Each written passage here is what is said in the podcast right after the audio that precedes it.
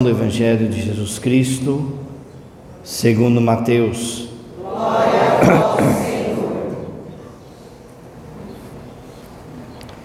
Naquele tempo, Pedro aproximou-se de Jesus e perguntou: Senhor, quantas vezes devo perdoar se meu irmão pecar contra mim? Até sete vezes? Jesus respondeu: Não te digo até sete vezes mas até setenta vezes sete. Porque o reino dos céus é como um rei que resolveu acertar as contas com seus empregados. Quando começou o acerto, levaram-lhe um que lhe devia uma enorme fortuna. Como o empregado não tivesse com o que pagar, o patrão mandou que fosse vendido como escravo, junto com a mulher e os filhos e tudo aquilo que ele possuía, para que pagasse a sua dívida. O empregado, porém, caiu aos pés do patrão e prostrado suplicava: Dá-me um prazo, eu te pagarei tudo. Diante disso, o patrão teve compaixão, soltou o empregado e perdoou-lhe a dívida. Ao sair dali, aquele empregado encontrou um dos seus companheiros que lhe devia apenas cem moedas. Ele o agarrou e começou a sufocá-lo, dizendo: Paga o que me deves. O companheiro, caindo aos seus pés, suplicava: Dá-me um prazo e eu te pagarei. Mas o empregado não quis saber disso. Saiu e mandou jogá-lo na prisão, até que pagasse o que devia. Vendo o que havia acontecido, os outros empregados ficaram muito tristes. Procuraram o patrão e lhe contaram tudo. Então o patrão mandou chamá-lo e lhe disse: Empregado perverso, eu te perdoei toda a tua dívida porque tu me suplicaste. Não devias tu também ter compaixão do teu companheiro, como tive compaixão de ti? O patrão indignou-se e mandou entregar aquele empregado aos torturadores, até que pagasse toda a sua dívida. É assim que o meu Pai que está nos céus fará convosco, se cada um não perdoar de coração ao seu irmão. Palavra da salvação. Glória a nós, Senhor.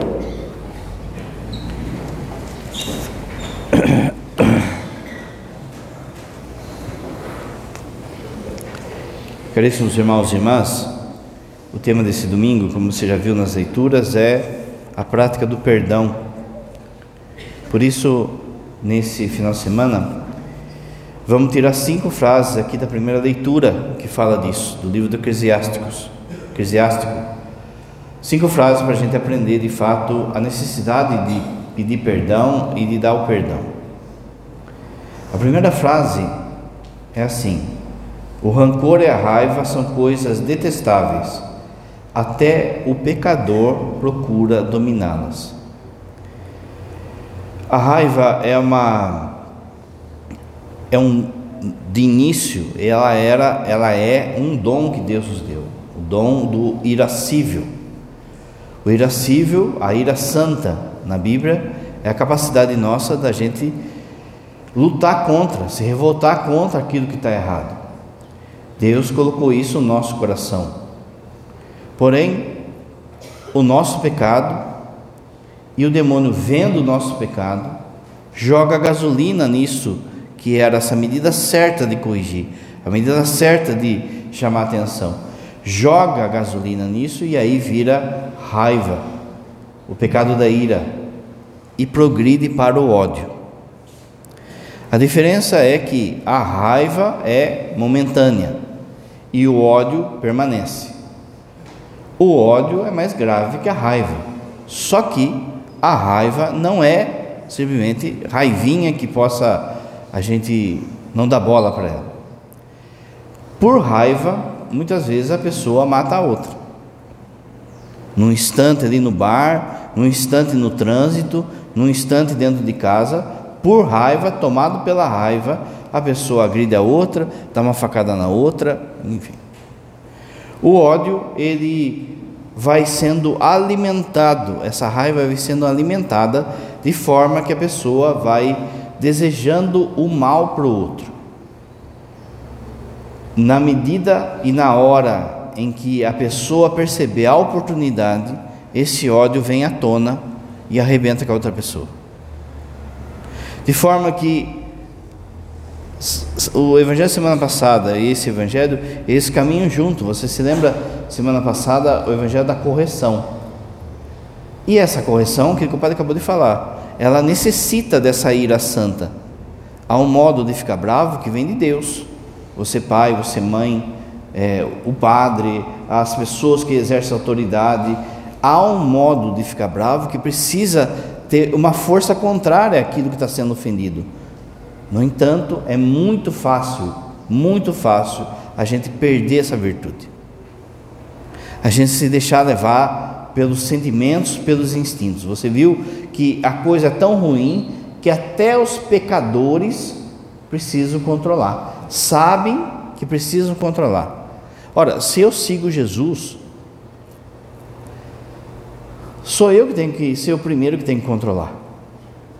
Sou eu que tenho que ser o primeiro a colocar freio nessa raiva, porque senão, de novo, eu posso querer viver como se fosse o justiceiro social, eu posso viver como se fosse imaculado, não erro, só corrijo, corrijo, fico com raiva, fico com ódio, fico não sei o quê, e fico metralhando todo mundo. Ou de novo, na hora que dá o pico da raiva, a coisa feder de tal forma que já foi. Pode ser uma palavra que não volta mais, uma palavra de raiva que machuca muito e daí não volta mais. Pode ser uma atitude de raiva, como o padre falou, de agressão, de é, ódio. É, ou pode ser de fato o ódio propriamente dito que vai massacrando o nosso coração. A gente vai armazenando aquilo e permanece. A pessoa fica ressentindo aquilo. Um grande termômetro que a gente tem nessa questão da raiva nos nossos dias, nós somos uma sociedade assim. Nós somos uma sociedade do bateu, levou. Olho por olho, dente por dente. A gente acha que justiça é isso. Para nós, e para nós cristãos, hein? para nós, perdoar o irmão é sinal de fraqueza. Deixar a coisa passar é sinal de fraqueza. Você vê, sabe onde você vê o termômetro de como é que está, de como que é isso que o pai está falando? O trânsito. A vida no trânsito. Pode ver, a pessoa entra no carro, ela se transforma. Ninguém pode fechar ela. Ninguém pode dar uma buzinada. Ninguém pode. Fica todo mundo louco, todo mundo louco.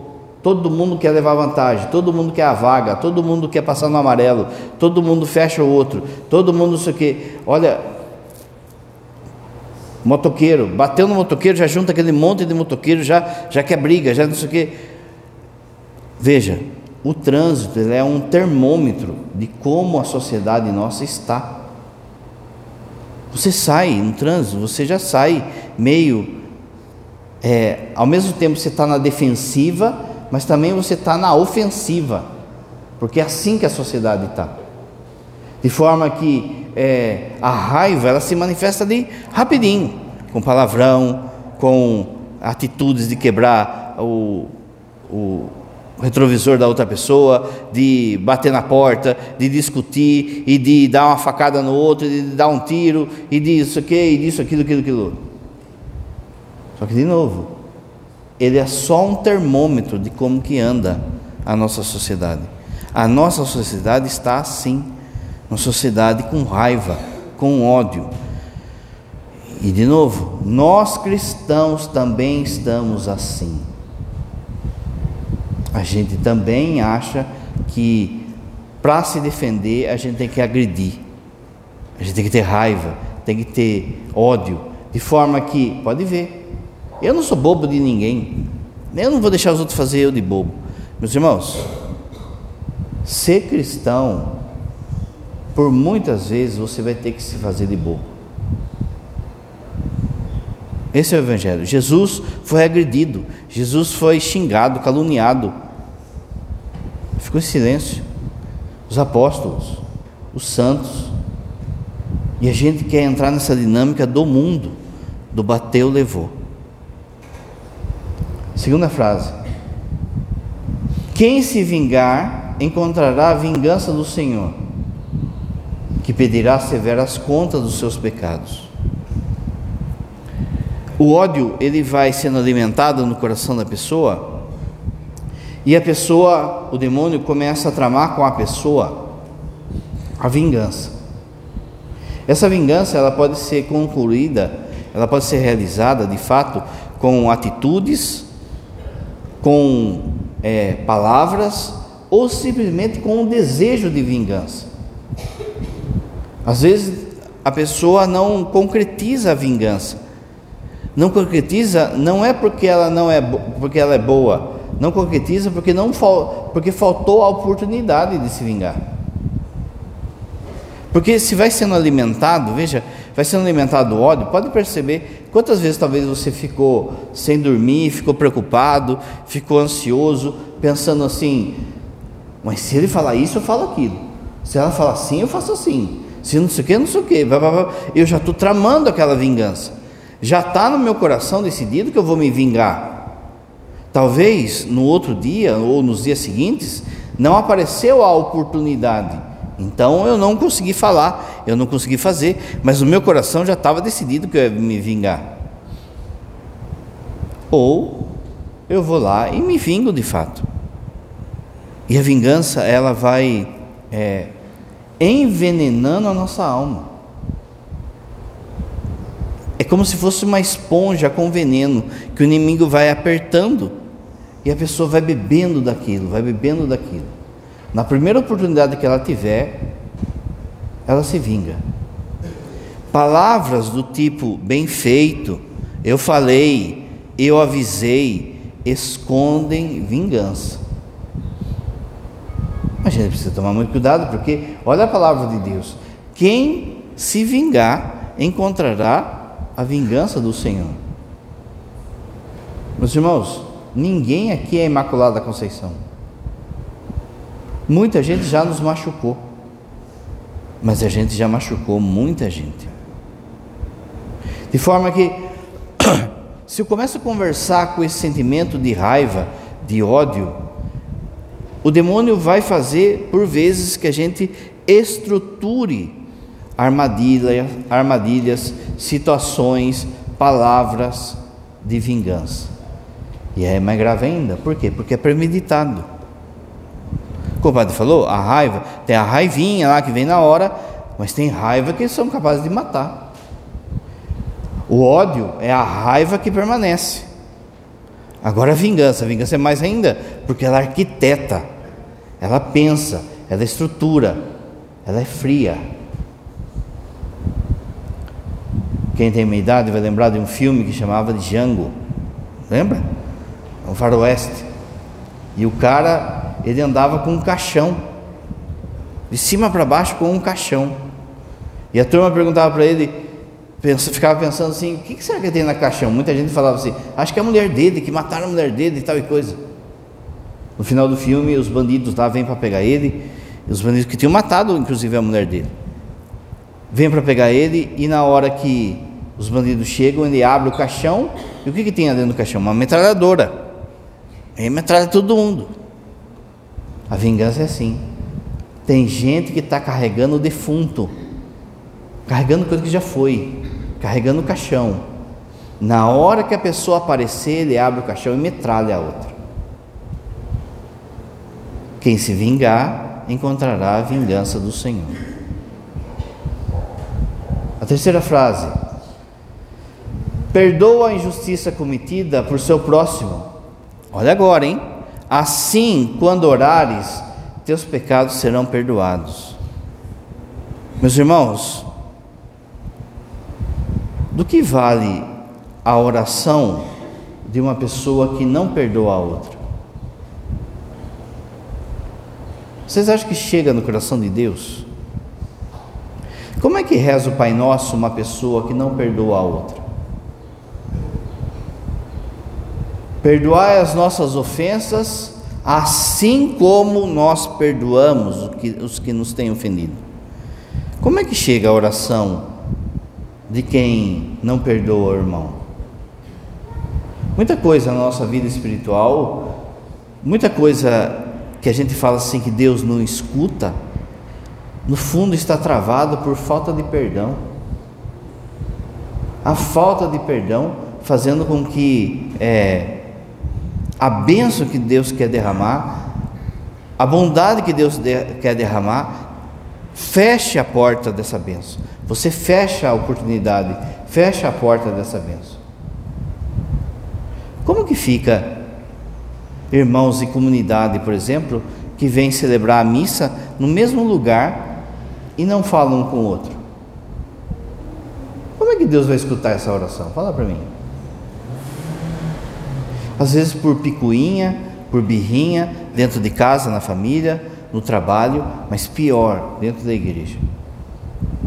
Por coisinha de nada, um já fica sem falar com o outro. Por coisinha de, de nada, o outro já fica birrento, já fica não sei o quê. Ah, eu não falo com essa pessoa, não sei o quê. Às vezes, a pessoa vem assim, padre, mas eu não quero o mal dela. É só que não se aproxima, não dá o passo. Fica um esperando o outro. Pode ver. É igual briga de casal, não é? Quando é brigando de casal, dá, um fica dando gelinho pro outro, é, não é? E daí um não quer dar o braço torcer pro outro. Quem que vai falar primeiro? Quem que vai. Só que na, na, na, no casal tem que se resolver, porque está morando junto, é, não é? Tem que comprar a carne, tem que pagar o boleto, tem que, vai ter que falar, uma hora vai ter que falar. Agora, na comunidade, às vezes eu consigo ignorar a pessoa. Eu esbarro na pessoa, eu tropeço na pessoa e justifico assim: ah, mas ela não olha para mim, ela não dá o passo para mim, ela não sei o que, ela não sei o que. Como é que chega a oração dessa pessoa diante de Deus? Qual é a validade da oração dessa pessoa? Você lembra que Jesus mesmo vai falar: se alguém tiver algo com o irmão, deixa a sua oferta no altar e vai lá pedir perdão, se ajeitar com o irmão e depois volta para fazer o sacrifício. Repara que como que vive comunhão? Olha a palavra comunhão. Vou fazer a minha comunhão. O que é comunhão? A comunhão é quando você recebe Jesus Eucarístico. E aí você entra em comunhão com Jesus, não é? Você e Jesus fica um com ele. Mas o vizinho seu também comungou. Então ele também ficou um com Jesus. Então você também ficou um com ele. Só que daí eu não falo com ele. Então não teve comunhão. Olha que tristeza. Ah, o perdoar o irmão vai fazer com que o Senhor olhe para os nossos pecados, para as nossas misérias. O ir ao encontro, como o padre falou, às vezes, dentro de casa, na família, quantos e quantos irmãos sem falar com o irmão? Por causa da herança, gente. Quer ver da treta em família? Duas coisas. Duas coisas. O pai ou a mãe fica idoso, aí começa o jogo de empurra. O pai ou a mãe atrapalha o dia da pessoa, atrapalha a vida da pessoa. No atendimento, a gente confessa a gente que vem falar assim, padre, eu estava rezando para meu pai, para minha mãe morrer.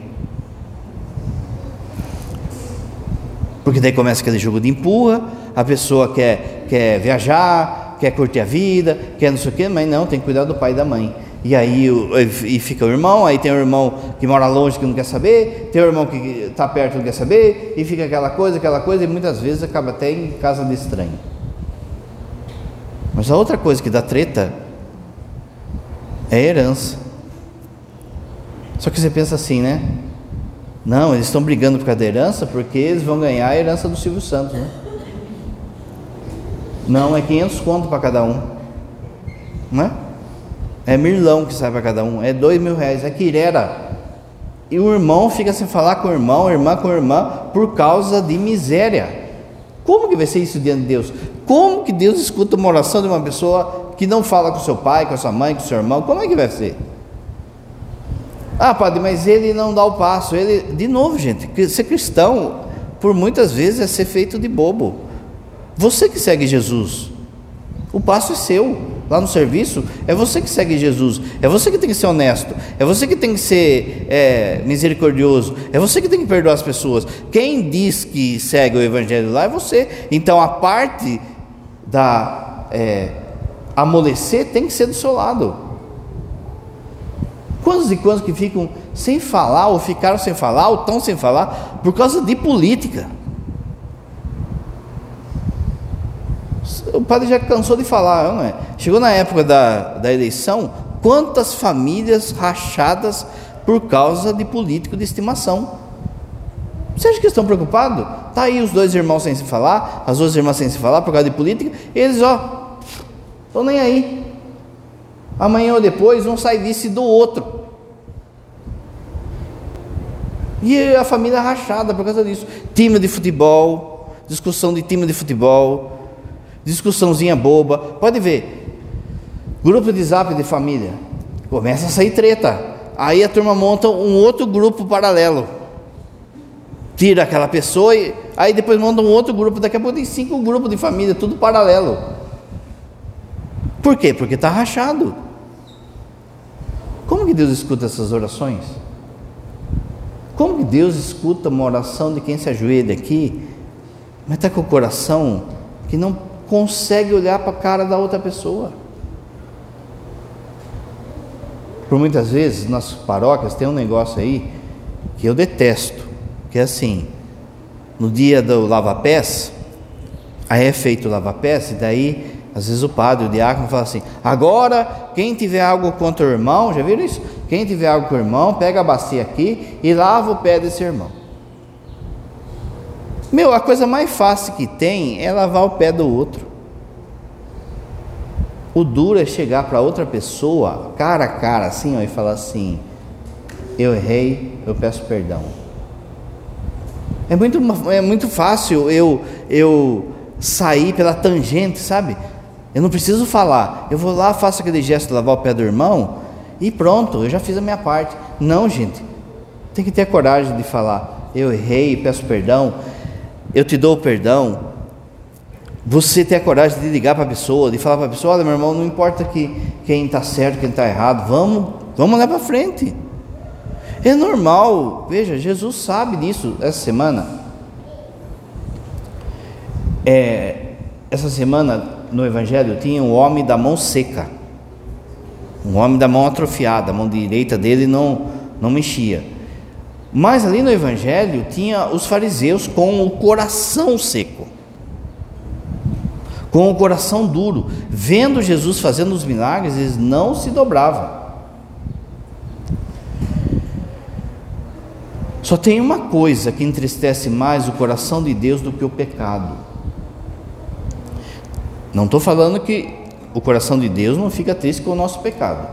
Estou falando assim: só tem uma coisa que entristece mais o coração de Deus do que o pecado: a dureza de coração.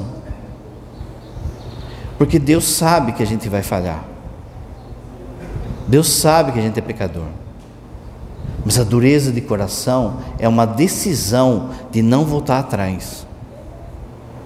E aí, muita gente, inclusive na igreja, porque foi ofendido por alguém, porque isso, porque aquilo outro, trava de tal forma que não volta atrás, que não vai ao encontro da pessoa, que não dá o perdão, ou espera, fica esperando, como o padre falou, fica esperando. Meus irmãos, olha, olha, que, olha como terminou a, a, a primeira leitura, dizendo assim: quando acontecer isso, pensa que você vai morrer.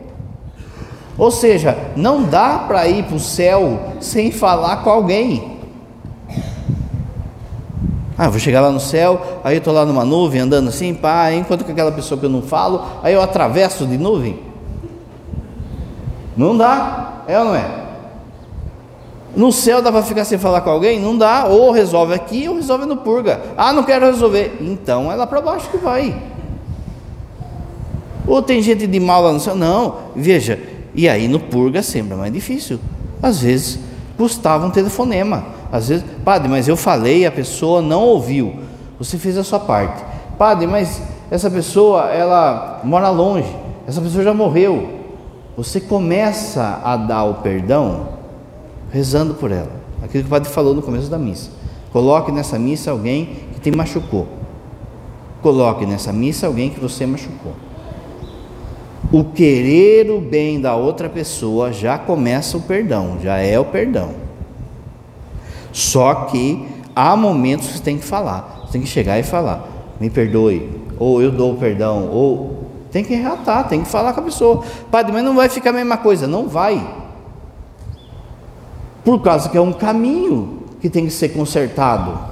Mas sim de novo casal. A hora que você fala lá do, vai ter que comprar o bife, hein? Não sei o quê. Aí aos poucos vai soltando, é, não é? Aos poucos, daqui a pouco tá tudo. Mas se deixa, se permanece aquilo que o padre falou da raiva e da vingança, do ódio e da vingança.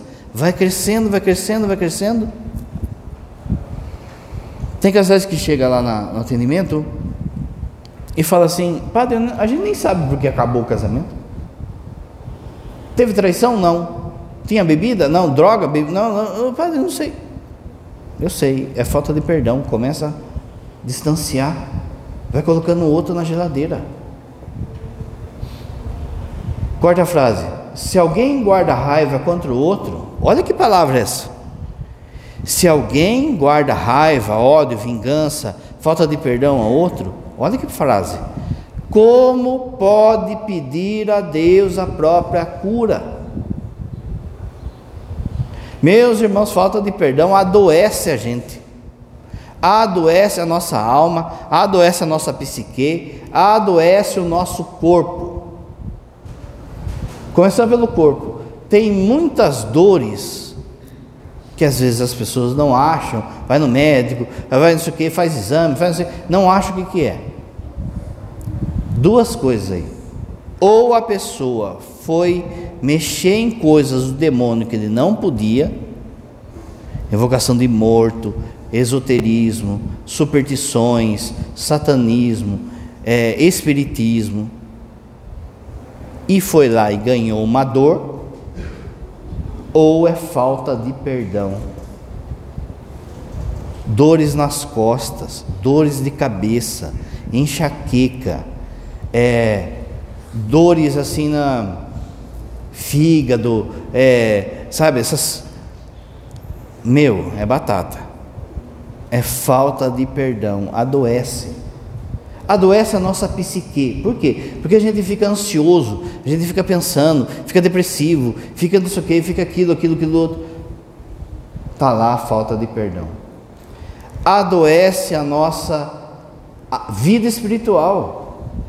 A nossa vida espiritual não, não anda, não progride, fica naquela mesmice de certos pecados de estimação, de raiva, de a pessoa atrela a própria felicidade ao outro, a falta de perdão. Veja só, você está numa quermesse aqui da comunidade e de repente você está alegre, está brincando, pronto, chegou aquela pessoa que você não fala.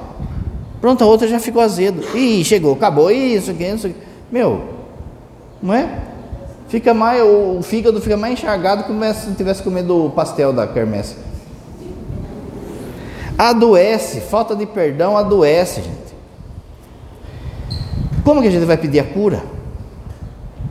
Não é que Deus não quer dar, é que a porta, você trava a porta, você fecha a porta. Deus manda a cura, mas está fechado. A falta de perdão, aliás, o perdão, ele cura a nossa vida. Quanto mais a gente curar as pessoas, mais Deus vai nos curar. Busca como um cristão ser uma pessoa em que as pessoas querem estar perto, gente. Busque ser uma pessoa fácil de ser amada. Tem gente que tem uma dificuldade de, de se deixar ser amado. Eu falo lá para os seminaristas, né? Um padre, para o povo não gostar de um padre, o padre tem que ser muito ruim. Porque qualquer coisinha que a gente faz, o povo já vem adulando, já vem isso aqui. Mas aí, se, se, se o padre começa a, a tratar mal o povo, ou ter vida dupla, ou isso, aquilo, outro, meu, chega uma hora, ninguém chega perto do cara, mas ele é o padre. Quantas vezes que as pessoas vêm e falam assim, padre, olha, o abraço do Senhor me curou. Não falou nada, só escutou, tem hora que só escuto. Por causa que há uma presença de Deus na nossa vida, do Padre, de vocês. Mas se eu estou nessa, sabe, que nem mamona, né? Cheio de espinho assim, ó. Quem que se aproxima? Quem, como que eu vou dar cura para os outros? Aí eu não me curo, aí eu vou só me enchendo de espinho, de espinho, cada vez mais. E aí, rapaz, não sei o que tem, eu tô com uma dor na costa, que fizeram trabalho para mim, fizeram mesmo, fizeram você faltar de perdão aí. Veja só o quanto que vai, é, entre aspas, é assim, é, é difícil pedir perdão por causa do nosso orgulho. Mas se a gente for ver bem, é fácil, gente. É só a gente ter coragem e falar assim: errei, não vai cair pedaço. É só a gente pegar e falar assim: eu te perdoo, ou eu dou meu perdão, ou eu rezo por você, ou quanto que o coração de Deus se abre diante disso. A quinta frase, tudo da primeira leitura. Pensa na aliança do Altíssimo e não leves em conta a falta alheia. Fala para mim, se eu e você, na nossa história, a gente já não tem pecados que eram capazes de fazer com que a gente fosse no quinto dos infernos. Fala para mim se eu e você não temos pecados que eram capazes de colocar a gente na boca de Lúcifer. E Deus nos perdoou. Olha para a aliança, olha para o amor dele, olha o quanto que ele nos perdoou. Olha a parábola do Evangelho. Na parábola do Evangelho, aqui, nesse texto, na tradução, ele não dá o valor. Em Lucas, dá o valor que o cara devia. Cada dia a pessoa ganhava uma moeda de prata, o trabalho. O trabalho valia uma moeda de prata por dia. Esse homem, o primeiro, ele devia 300 mil anos. O cara. 300 mil anos de trabalho. Veja, nós estamos no ano 2000. 300 mil anos de trabalho. O patrão foi lá e perdoou. O outro cara devia 100 dias. Três meses. E aí ele não perdoou. É assim que a gente faz. Deus então perdoa uma enormidade, uma dívida de um país para nós. E aí a gente não perdoa Quirera. A gente não olha a aliança, não olha o que Deus já nos perdoou, não olha da onde Deus nos tirou, não olha a consequência que cada pecado nosso poderia ter feito na nossa vida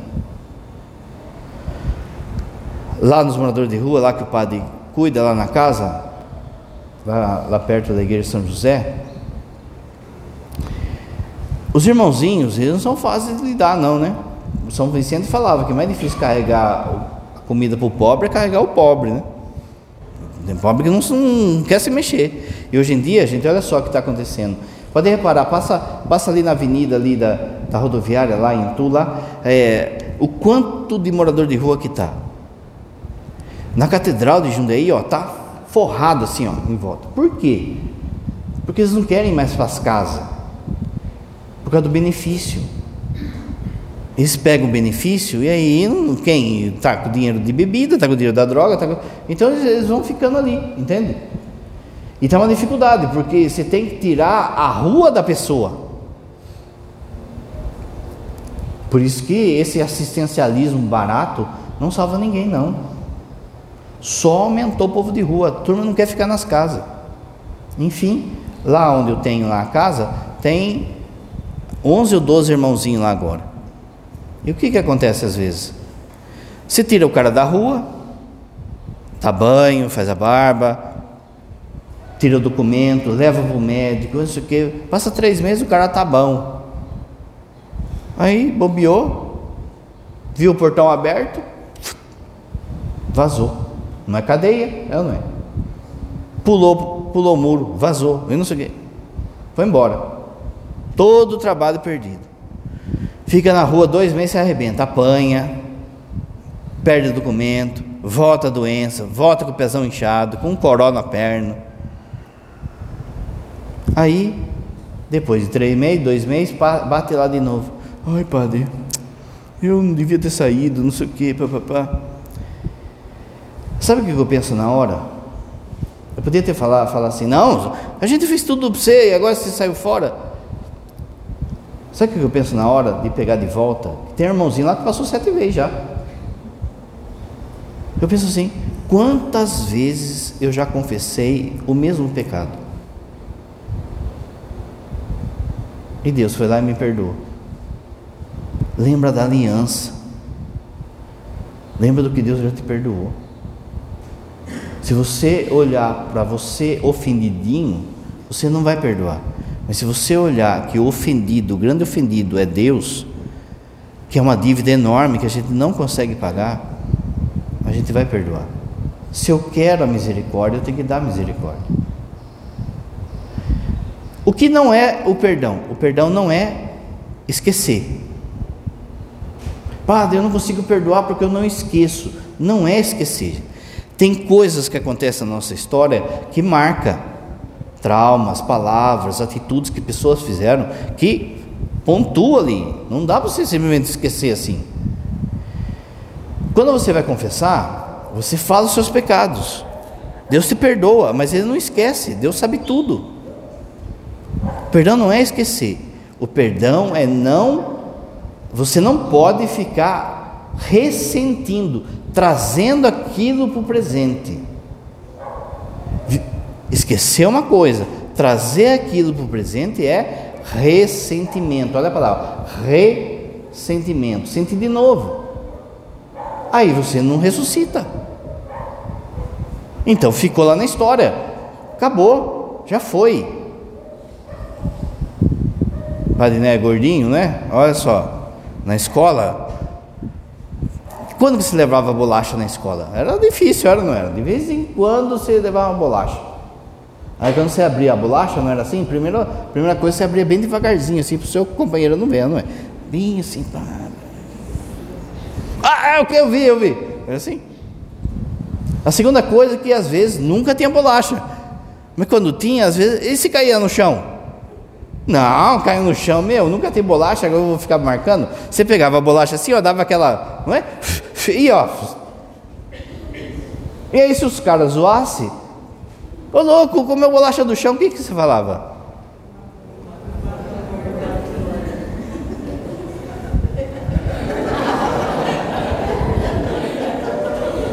Se ligou, né? Caiu muita bolacha. Gente, o que não te matou te fez mais forte. Já foi. Já foi. Calejou. Olha para frente. Não fica ressentindo. Já foi. O que não é o perdão? Não é o perdão o sentimento. Padre, eu não sinto de perdoar a pessoa. Meu, o demônio nunca vai deixar você parar de sentir. Não é, não é sentimento, não é esperar o sentimento ficar gostoso para perdoar. O perdão, abra seu ouvido, é uma decisão. Você toma a decisão de querer o bem para outra pessoa. O maior bem que você pode dar para outra pessoa é Deus. Então você toma a decisão de rezar para que ela vá para o céu, de rezar para que ela se dê bem na vida, de rezar para que a família dela se aprume, de querer o bem dela. Mas não é sentimento, é uma decisão. Veja, Jesus estava na cruz. Jesus fala assim: Pai, perdoai-lhes porque não sabem o que fazem. Jesus está dando perdão para nós. Está gostoso? Está doendo. Jesus chega e fala assim: Se alguém te der um tapa no rosto, ofereça outra face. Jesus sabe, Jesus não é bobo, que você levar um tapa no rosto dói. Tem palavras que dói mais que tapa. E o que é o perdão? Mesmo o rosto que é uma bolacha, meu irmão, Deus abençoe, vai com Deus, seja feliz, encontre o caminho de Deus. É uma decisão, olha só, no Evangelho tem uma pegadinha. No final do Evangelho, Jesus fala assim: ó, é assim que o meu Pai que está nos céus fará convosco se cada um não perdoar de coração o seu irmão. Quando a gente lê isso, nós ocidentais, a gente lê isso, a gente pensa que é sentimento. Mas na Bíblia, coração não é o lugar de sentimento. Na Bíblia, o lugar que, que fala de sentimento na Bíblia são entranhas. É tipo dor de barriga, assim, sabe? O coração na Bíblia é o lugar que se a gente toma decisão. É o lugar que a gente decide as coisas. Você lembra que Jesus fala assim: é do coração do homem que vem a mentira, o adultério, eu não sei ou seja, é uma decisão do homem. Então, quando a gente olha assim, quem não perdoar o irmão de coração, a gente acha que é sentimento, não é. Aqui é decisão, você toma a decisão de perdoar a pessoa. Se você esperar sentir, você não vai perdoar nunca. E por último, o perdão que é então? É querer Deus para o outro é querer que o outro vá para o céu, é querer que o outro se converta, é querer que o outro. E para isso, o meu perdão ele começa quando eu começo a rezar por essa pessoa, quando eu começo a comungar por essa pessoa. No dia do juízo final, gente, essa pessoa que te ofendeu vai saber que nesse domingo você ofereceu essa missa para ela. Isso vai agradar o coração de Deus. Aquilo que a gente reza, aquilo que a gente pede, que a gente sacrifica, que a gente comunga por aqueles que nos ofenderam.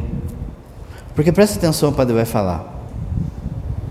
Por pior que uma pessoa fez por você, essa pessoa não merece ir para o inferno. Ela não merece ficar longe de Deus para sempre. Não tem proporção, gente. Olha só o sofrimento de uma pessoa no inferno não tem proporção com o mal que ela pode fazer aqui. É muito pior, porque é sempre ficar sem Deus para sempre. E aí não, sabe, não, a gente não tem nem vai em casa, depois fica pensando, o que é ficar sem Deus para sempre? Pensa Hitler, por exemplo. Olha o mal que ele causou. É muito mal, não é?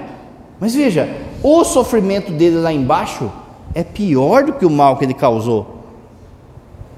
Assim, uma pessoa que te fez mal, você não pode desejar a morte dela ou o inferno para ela. O perdão já começa quando você começa a rezar para aquela pessoa. Quando você começa a pedir para aquela pessoa. Quanto mais você fizer isso, mais Deus vai olhar para você. Olha o salmo. O Senhor é bondoso, compassivo e carinhoso. Aí no meio do salmo é dito assim: Ele não nos castiga proporcional ao nosso pecado. Seja misericordioso para que Deus tenha misericórdia cada um de nós. Creio em Deus Pai Todo-Poderoso.